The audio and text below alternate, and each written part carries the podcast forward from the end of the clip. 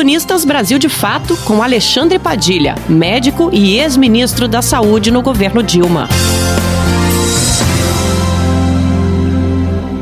A Covid-19, além de ser a maior tragédia humana vivida pelo Brasil ao longo de sua história, com o maior número de mortes, qualquer epidemia, qualquer crise ou qualquer acidente que nós já vimos, é também uma crise de aprofundamento da desigualdade no nosso país. Essa é uma marca profunda no Brasil e que também está sendo observado em outros países das Américas, não só América Latina, mas nos próprios Estados Unidos, que é o fato de uma pessoa negra no Brasil ter um risco infinitamente maior de ter ido a óbito pelo Covid-19 do que uma pessoa branca,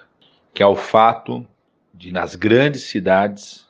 o maior número de mortes estarem concentrados na periferia e nas áreas mais vulneráveis, que é o fato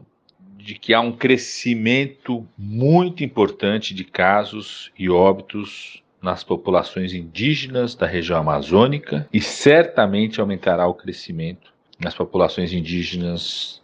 da região central, da região sul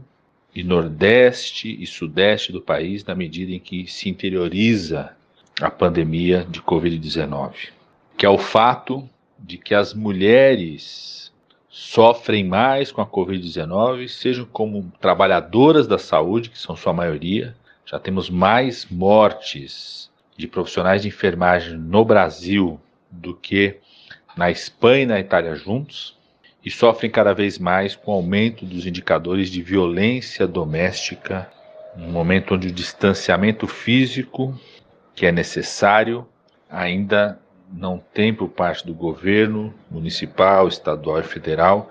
políticas públicas para adaptá-lo à realidade das áreas mais vulneráveis, das grandes favelas no nosso país. Por isso, conseguimos aprovar essa semana na Comissão de Enfrentamento ao Coronavírus um projeto de lei que obriga a dar visibilidade para essa desigualdade. Obriga que o sistema de saúde, seja o SUS, sejam os hospitais privados, divulguem nos dados da Covid-19 as características de raça, de etnia, e no debate ajustaremos o projeto para incluir também as características de nacionalidade, para que possamos registrar a situação de vulnerabilidade que vivem vários dos imigrantes que vivem no Brasil. São esses vários aspectos da pandemia da Covid-19 que enfrenta no Brasil um projeto genocida de Bolsonaro. E o genocídio, e o genocídio de Bolsonaro tem raça, tem etnia, tem gênero,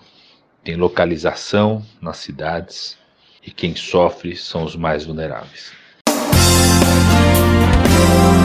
Você ouviu o ex-ministro da Saúde, Alexandre Padilha.